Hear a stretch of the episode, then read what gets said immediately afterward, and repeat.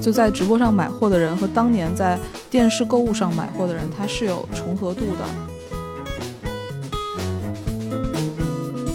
这些 KOL 一般都会强调说，生活要有仪式感，或者说就是生活已经对你不好了，然后你要对自己好一点，这样的方式来强调我们可以通过消费，然后获得他那样的生活方式。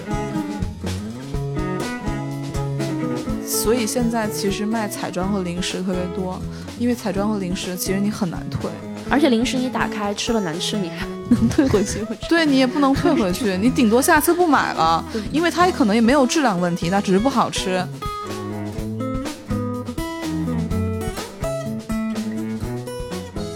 大家好，欢迎来到今天的反向流行。在这个消费主义的十一月里，我们即将迎来。双十一剁手节哦，不对，已经迎来了，已经迎来了啊！对我们节目播出的时候，大家刚刚剁完手，然后可能处在悔恨或者期待当中，呃，所以我们今天就来聊一个关于直播网红带货的话题。然后我们请来了于雅琴和阿莫两位嘉宾，介绍一下自己吧。大家好，我是于雅琴。大家好，我是阿莫。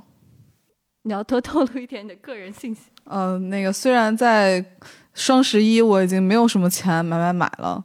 但是因为那个做了很多关于直播呀，然后购物啊相关的调查和节目，所以我对于这个话题还是稍微有一点自己心得的。对，阿莫是《新京报》书评周刊一直长期以来的作者。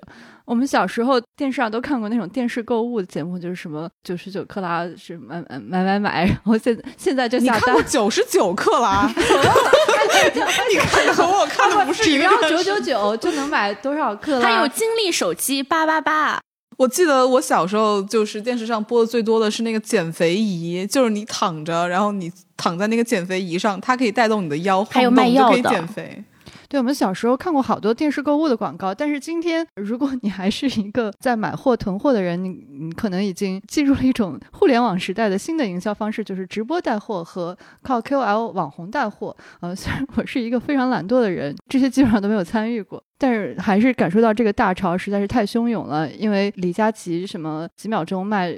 三秒钟卖断，他他的那个推销的那些东西。对，就是创造了一个又一个数据上的销售巅峰，所以就想跟大家聊一下，不知道你们是怎么看待这个突然就汹涌而起的直播带货的？我从来没有在直播上买过东西，但是我比较喜欢用微商，因为我的小伙伴们总是给我推荐各种各样的东西，然后本着熟人，对对对，本着熟人推荐的东西一定好的这样的心态，我就经常上当。可是我不能够理解，就是为什么大家会喜欢看李佳琦的直播？我到现在也没有 get 到一个男人涂口红这件事情为什么会有诱惑力。首先，我觉得就在直播上买货的人和当年在电视购物上买货的人，他是有重合度的，他们都是会去看别人推销，然后去买东西的人。但是为什么电视购物就越来越没落？赞助商都移向直播这一块儿，是因为直播比电视购物更能够高效的对接商家想要的消费者。当年在电视购物的时候。想做的都是爆款，那爆款就意味着他要对接更多的消费者，越多越好。他希望能找到一个具有普适性的商品，就是人人都想要。但现在的市场比较注重垂直和细分，所以他们会找到比较适合的 KOL 去推比较适合的商品。比如说有美妆的博主就推美妆，然后可能有生活类的博主就推一些家居小物，然后美食类的博主就推美食。刚才于亚晴说不了解为什么有人喜欢去李佳琦的那个直播频道去买货，我没有去过李佳琦的，但好几次我其实差点忍不住去好几个直播博主那里买货。有一个很简单的原因，就是因为便宜。像李佳琦这样的博主，他们一般会跟厂商签一个低价。也就是说，我在李佳琦这里买到的是最便宜的，并且保证它是多少个月内的最低价。你这个博主咖位越大，然后你可以跟厂商签的优惠也就越多。有些时候拿一些优惠券，甚至比双十一什么的还要便宜很多。所以，如果说这个东西是你的刚需，或者说有些人有贪便宜的心理的话，他就一定会去买。这就像是当年那个 很多购物台上都会说啊，我们特别帮您拿到了厂家什么。底价是多少多少多少这样的手段其实是很有效的。但李佳琦他们也是，不同领域的博主会签不同品类的最低价。现在这么多平台，特别特别复杂，尤其是双十一，数学不好的人根本没法过双十一，不是吗？就是他又定金，定金又膨胀，然后前多少名又多少多少，你根本算不清楚。好多人他就觉得，那我就省事儿，我就盯着一个最大的，我就盯李佳琦，他一定拿到的是最低价，我就盯着他买就行了。其实现在的直播的崛起和这个年代的自媒体营销其实是分不开的。直播带货它开始发展，其实最早是从明星开始。我记得最早被大家称为带货女王的应该是杨幂，就是她拍一些街拍，就是机场照，穿什么，然后淘宝就上面写 杨幂同款，对，大家就开始跟着去买。但是实际上呢？就是互联网养活了特别大量的 KOL，大家发现就是杨幂这样带货能够买了以后，就发现 KOL 也有这样的魅力。就很多时候他们会出一些软广，比如说我这个月爱用的商品什么的，然后我用了特别好用，做一些测评和反馈，他就会把这个。商家的软广夹杂在里面，那归根结底，其实他们是在贩售自己的生活方式。就很多人买那个杨幂同款也好，KOL 同款也好，他们就觉得说我想要过那样的生活，我想要每天早上起来先喝一杯什么样的咖啡，然后我要抹一个什么样的化妆品。这些 KOL 一般都会强调说，生活要有仪式感。或者说，就是生活已经对你不好了，然后你要对自己好一点，这样的方式来强调，我们可以通过消费，然后获得他那样的生活方式。可是我有一个疑问啊，就是因为像我这一代人，其实我们学习这种消费主义的生活方式，实际上很多时候来自于时尚杂志，呃，或者是。电视、电影的一些流行文化的东西。我小的时候看时尚杂志，其实里面所推行的理念就跟今天我们在网络上看到的没有什么不一样。但是他那个时候可能会用一种更高阶层的。或者说更翻倍的，对对，他会打造那种你根本无法企及的富贵生活，然后让你产生一种向往，你会想要去接近那个。但我觉得，虽然说今天的网红他也在向大家去贩卖一种生活方式，但是你会感觉到他的阶级和你的这个消费者的阶级没有什么差别。我觉得其实你讲的很有道理。我想说，从几方面来说，它其实都展现了一种消费趋势的变化，一种是。消费内容，就像你说，它变得越来越接地气了，然后好像是你唾手可得的东西，而不再是你需要去仰望、去奋斗，然后去获得的东西。另外一个就是购买方式的变化，它也越来越便捷了。它不像原来是我可能要看一个杂志，我了解迪奥这一季新款的包长什么样，然后我要去专卖店等，然后可能我还等不到，我得订，订完了以后，我我可能还要配货，然后配货了以后，我才能买到这个包。并不是那样的，甚至我觉得更早期的时候，是我在杂志上看到某个大牌明星他提了一个什么样的包，而我可能只能买一个长得差不多的。对，就买一些快销品牌去仿造的包，就比如说当年那个零零七里面杀手包带火了 Prada 的，然后很多人就买，然后一些像比如说 MK 这样的品牌就会出一些仿造的。对，但现在为什么很多人做直播？就是因为直播把那个广告和购买全部联系在一块儿了。它一般都是边播边买的，就是你看中了他身上这一件，你直接就可以下单。而且现在有指纹或者是面部支付了以后，你都不用去输你的密码，你就直接一键下单，然后非常非常的快。他就想趁你在。没有理性的那个时候，然后不给你任何的沉淀的时间，而且这个东西又是你唾手可得的，你就会有一种错觉，就好像你所有的努力只是动一动手指，那为什么你不做呢？而且他会一再强调说，这个优惠只限前多少名，就是就用饥渴营销的方式，然后先让你觉得你的需求很迫切，然后这个优惠很稀缺，而你需要的就是动一动你的手指，你就可以拥有和别人一样的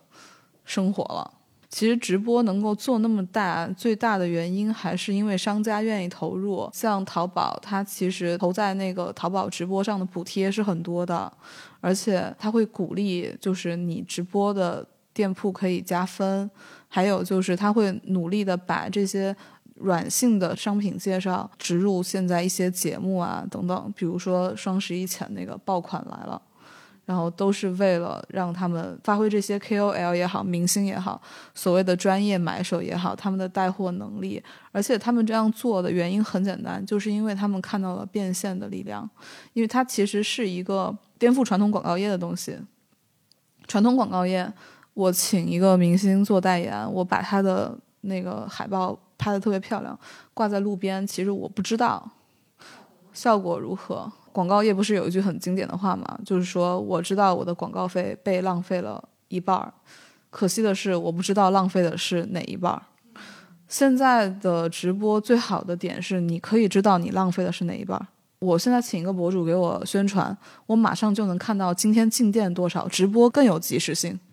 直播是可以一个立即反馈的东西。就举例来说，以李佳琦为例，他常见的一个模式是，比如说我八点开始卖这支口红，前三千名得到赠品 A，就后两千名得到赠品 B，然后或者是有什么样的折扣，然后商家可以立刻看到多少秒卖出了多少支，你通过哪个博主能够在多少时间卖出多少产品，完全都是透明的。但这也带来一个问题，在过去的这种传统的零售业里面，我觉得不同的产品它其实是有不一样的定位的。比如说，我会觉得说啊，某个品牌它是有一个什么样的象征，某个品牌是个什么的象征，然后在不同的价位之间，它可能嗯会营造一种风格的不一样，它还会有一些价格的区分。但是现在，比如说像李佳琦这样的一些博主出现之后，那他什么东西都卖，我觉得没有区别了。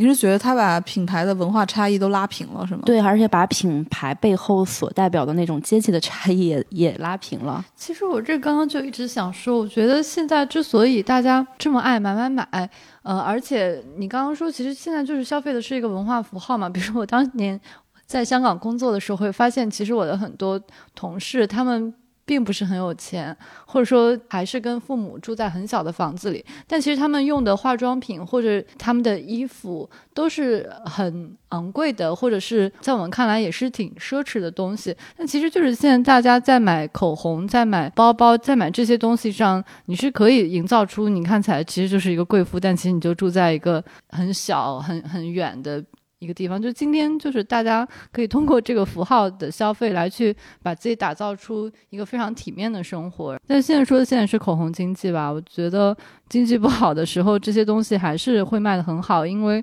因为归根到底，它其实也没有花太多的钱。对，我觉得其实直播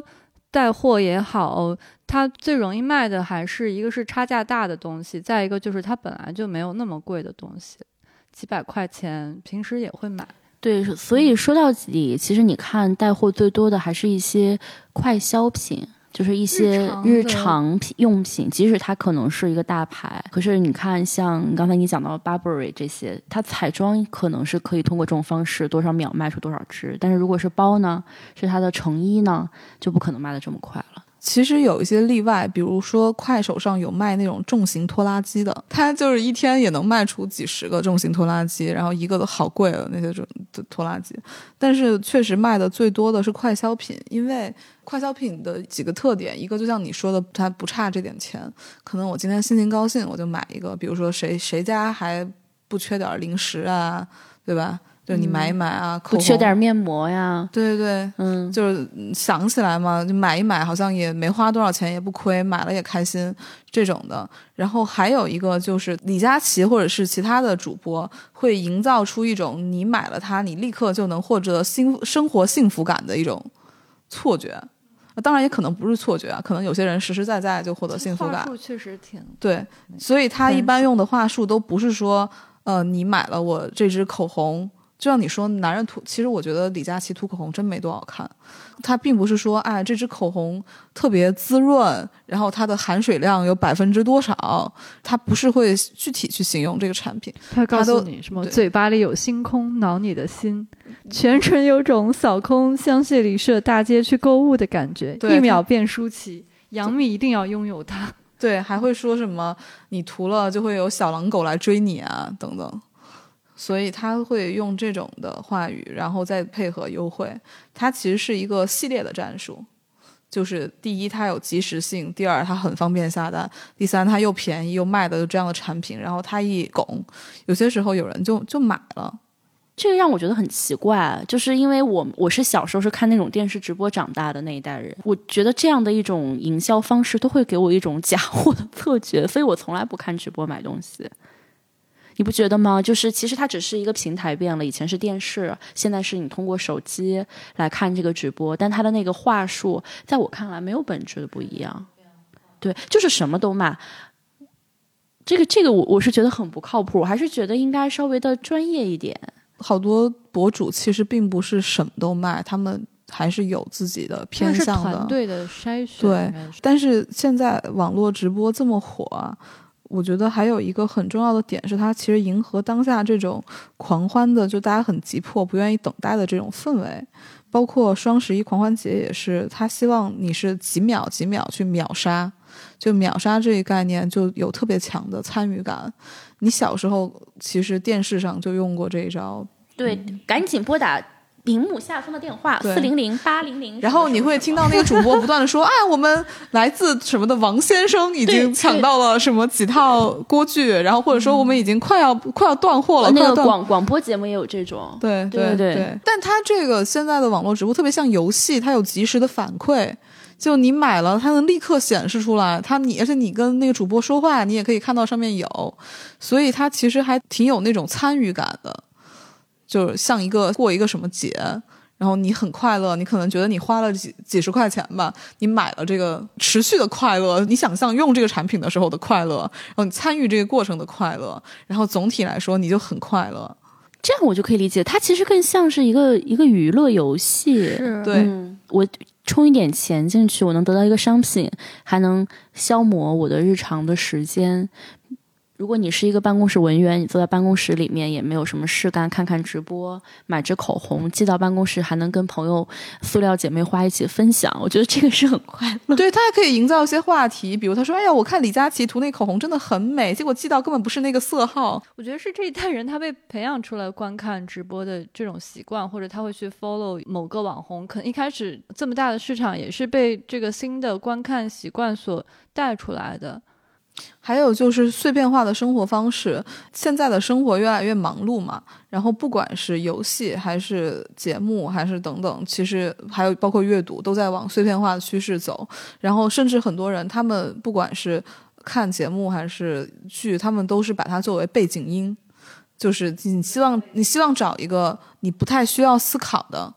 然后他你能够听明白的，然后放在那儿，所以很多人他们就看直播，因为直播你可以随时开始，你可以随时结束，然后你偶尔你还可以参与一下，对你你你就放他在那儿听着也不阻碍你，然后听到一个什么好的，你冲过去买一买。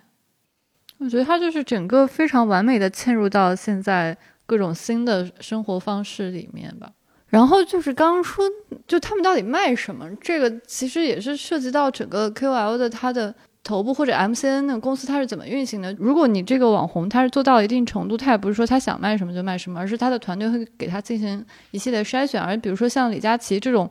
程度的，就他的整个公司几百人都是围绕他一个人转，为他来设计的，所以很多货品是公司直接给他挑出来，他压根儿就没有试过的。比如说那个锅 之所以会翻车，其实就是这个情况。所以现在也是整个特别乱象，才会出现各种有趣的事情。他不可能试过。你你想想看，如果你是真的搞测评的话，你要试用多少次，你才能明白这个东西到底好不好用？其实口红是最简单的，你上嘴你就看得到颜色。如果是负责任的话，我顶多可以测一下，比如说它掉不掉色呀，过了几个小时它保持的怎么样啊？但那些都不是特别特别大的问题。所以李佳琦最开始还卖口红，它那么便宜又卖得好，而且一下就能看出来。其实很多消费者明白他们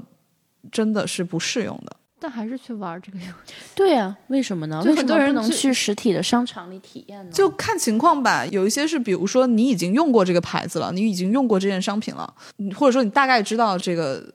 质量是怎么样的，你只是因为看它在那儿便宜你就买了，这是一种。然后还有一种就是鬼迷心窍呗，就是觉得我可能缺这个，他讲的那么好，天花乱坠，他就买了。有一个事情挺有意思的。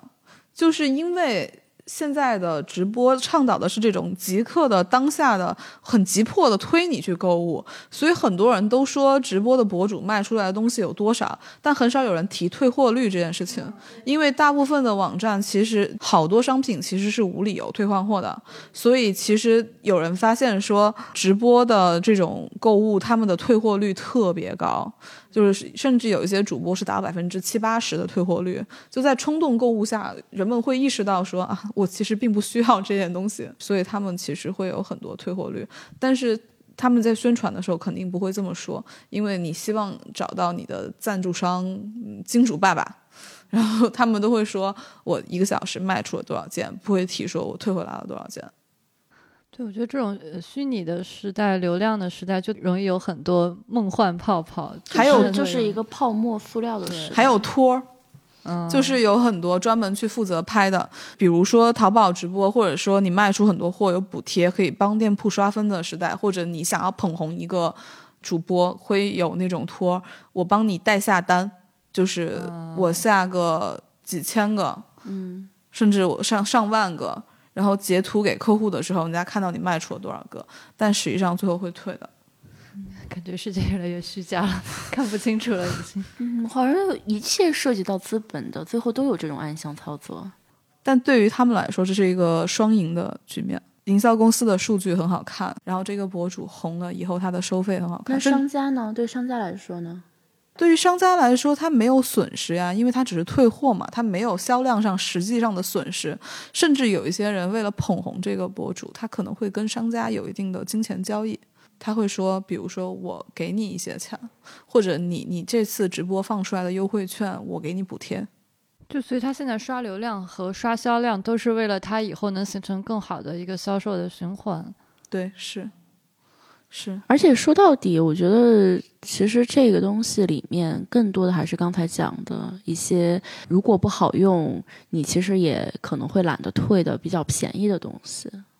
如果他卖的是一个五六千块钱的东西，这个可能就会很麻烦。这样的就直播，首先他挑选物品，他是从他的利润率来看的。如果你看最早开始直播火热在淘宝的时候，淘宝起家就是因为女装，然后卖的最多的也是女装。女装的利润是比较高的，但是女装的退货率太高了，很多人都很喜欢退，尤其是江浙沪包邮的那种。现在几乎全国都包邮了，我也是一个买来就会喜欢退的人。所以现在其实卖彩妆和零食特别多，因为彩妆和零食其实你很难退。而且零食你打开吃了难吃，你还能退回去？对你也不能退回去，你顶多下次不买了，因为它可能也没有质量问题，它只是不好吃。或者彩妆，你比如说你上嘴了，你看那个试色不好看，你这口红你都用过了，你怎么退回去？只能送给别人或者闲置。对，所以或者上闲鱼，所以很多冲动消费的东西到了闲鱼，然后淘宝就完成了一个自我消化。嗯，真的是买的不如卖的精啊！我不知道现在就是彩妆的假货还多吗？多还是多？超级多。可是你想象不到，甚至比如说一个眼影盘，就是那种国外很便宜的开价牌子，不到一百块钱的都会有假货，包括国产品牌都有假货。但直播有一个好处是，大部分稍微有点名气的都不会卖假货。嗯，可是那个锅怎么解释呢？那就是本身质量问题呗。就是明白了，它不是一个假货锅，它就是一个坏锅。对对对，他也不太会做菜，不粘锅都能给做粘了。就是因为有一些 KOL 是我自己本来就擅长做一个东西，然后我再来带货。比如我是一个美食博主，我擅长做美食，我用我的。在这方面的权威来告诉你说这个锅好用，然后这是一种带货，然后还有一种就是像李佳琦，像李佳琦来来煎鸡蛋。对他，他来卖锅，他肯定不是一个专业的带货。但不管是哪一种带货，KOL 都希望树立自己的权威。不管这个权威是在某一个领域的，还是说我在会买上的，他都不想砸了自己的招牌，因为他就是要靠这个生存下去的。所以从某种意义上来说，他会为你做一个保险。一般这样的人和品牌合作，他们都是会直接和官方合作，而不会去和下面的某一家代工厂啊，就是小作坊啊等等。或者不熟悉的代理商合作，都是会去尽量签正规的，为了保存他们自己的名声。其实现在直播造假没有那么容易。直播点在于你可以随时遥控它干什么，比如说我告诉你说麻烦你试一下什么，它就得试。一般很难造假，但现在其实也防不胜防。但是其实现在直播还有一个有意思的事情是，就是有些人会用直播进行博彩消费。博彩消费就是它突出了直播的那种游戏性。其实，在淘宝上有一种非常红的直播，就是赌石或者是猜那个珍珠，就现场给你开开那个泵，看里面有没有，这合法？看里面有没有珍珠。就很多店都是这样卖的。我为了假装我不造假，我现场给你开，其实你也不知道它造不造假。对你，比如说我花三十块钱买十个，我现场就给你开，开了就是你的。当场给你装袋，说我给你寄出去，就很多人就通过这个，其其实我觉得是一种变相的博彩。我现在聊下来，我觉得其实就是卖东西最核心的东西全都没有变，只是它有了一个新的互联网的形式，比如说直播、短视频是之前所没有的，而而之前也不可能有现在的网红用这样一种方式来聚集眼球，就所以就新形式把那个旧的放大了，对对，放在一起之后就就会。出现看起来很奇特或者很不可思议的东西，但其实看起来好像都是特别还是很顺应人之前的。我觉得它是变形，是原来旧的促销的变形，就是这种新的技术还是很重要的。是新的技术导致了你购买这么便捷的可能性，不然你可能永远接触不到某个农民在他的快手上卖的橙子，你可能永远不会想到去那样买，你只会买你们家门口的橙子。对吧？然后你也不可能和别人去拼团秒杀，你不会，你很多商品，它的就是你之所以想消费它，你的消费欲是被它创造出来的。对，它还会就是这种直播，它还会让一些你没有的消费欲，然后被刺激。比如说，我有一个朋友，就是因为看了直播之后，就想吃一些鳄鱼啊，真的就会想吃鳄鱼合法吗？呃，就是有合法养殖的鳄鱼，合法养殖的。吃奇怪怪的肉吧，可能在市场里这些东西都买不到，他日常生活中也绝对不会想吃，但是通过直播他就产生了这样的欲望，这个执行力也太强，而且他会把一切都变成广告，像原来只有张柏芝去代言某个化妆品，然后他被拍成海报挂在街边，你看到的时候你才会想要去买那个化妆品，但实际上现在有了直播，你随时随地可以窥探他的生活，他的一切都可以变成植入的广告，他会告诉你说。早上用的是这款洗面奶，晚上吃的是这个米粉。就是我我记得我看到一个特别搞笑的，有人说有些人他可能确实有一些无处安放的购物欲，他就会被这种东西刺激出来。嗯，我觉得它其实是一个参与感，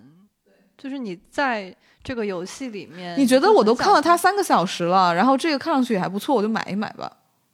总能用得到的。有的时候会看到，比如说蒋方舟，你看他微博就是。会看到他就开始接广告带货，淡豹也是喜欢带货，就是很多文化名人都会在带货，而且是带的是一些跟他们不相关的货的时候，会觉得有一点儿。不舒服，这个就是我一直以来的困惑。比如说，在我的过去的想象里面，我购买某些品牌，当然除了它很好用之外，可能也是想通过购买这个品牌，去进入到这个品牌原有的那套营销的话术里面的那种所谓的贵妇感也好，所谓的尊贵生活也好。但是像李佳琦这样的直播，会让我觉得这种品牌被拉低到一个很低的呃 level 里面。那其实像这些文化名人带货，我觉得也有这种感觉。可能本来我原来对他的定义。意是，他是一个在思想上引领我，或者他是有一个我很幸福的一个写作者，但是他现在开始卖一些东西，会觉得非常的困惑，为什么会有这样的现象？可是消费者是很多种多样的，你是一个比较理性的消费者，然后你会希望去，比如了解这个品牌背后的文化也好，价值也好，并且或者说你希望有一个权威，比如说你觉得说很有经验的美妆博主推荐的美妆品，你可能比较愿意购买。那蒋方舟，比如他推荐的书，你可能也许你会觉得说更合理一些。但还有很多人不是这样的，一种是我觉得我看到名人用什么我就想买，然后买了以后。感觉自己也和名人有了一些关联，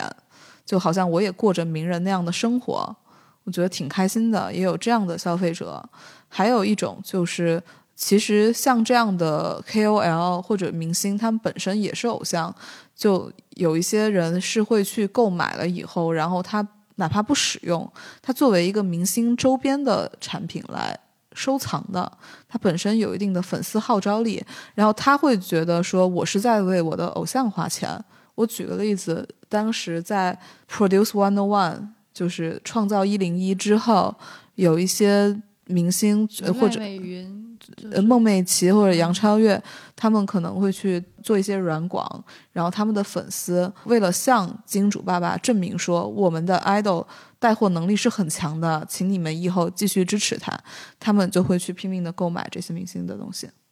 所以这个就变成了追星文化的一部分了。所以对于东西的实用性反而被各种因素给分散了。像我们之前买东西可能是比较单纯的，就是我们要用这个东西，但现在因为你想想看，比如说你的偶像代言，或者说他去直播卖一瓶牛奶，好了。你其实本来生活中也需要牛奶，牛奶这个东西各个不同的品牌之间可能差异也没有那么大。那与其买别的牛奶，你何不买你偶像推销的牛奶？他就会去买。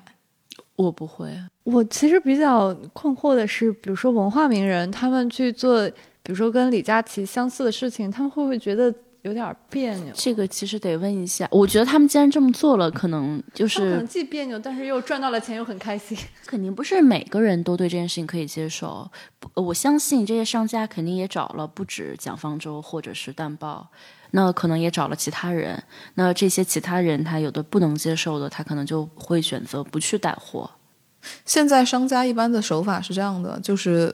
有一些品牌会直接把我的这个推广给某家广告公司，然后他们来统一铺，他们会定一些渠道，比如说相关的平台是一个渠道，然后社交媒体是一个渠道，然后什么是一个渠道，然后他们自己来铺，每一个渠道给一定的预算，然后他一他们一般会筛选一批人，就是一批一批的问，比如说这个量级的，我问十个人，可能最后有几个人答应我，都是这样铺货的。然后根据他们最后的反馈，及时再调整战略。比如我给这个明星他带的不好，或者这个 KOL 他带的不好，下次我就不找他带，我就换另外一个人带。所以是非常成体系的，我们只是看到了一个很对你只是看到了一个最后的一个结果呈现结果就嗯，包括双十一他推什么样的东西，其实都是有那个很背后有很大的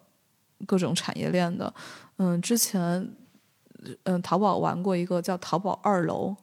就如果说你把淘宝往下拉，就会有一些嗯广告、或者一个小短片，而且他们那个视频拍的还挺好。他们那视频拍的挺好的，就是有人统计说，比如说你那个二楼的出了一出了以后，那个有一个饺子，它就当天的销第二天的销量是它之前一年的销量，哦，所以所以你的曝光其实是很有助于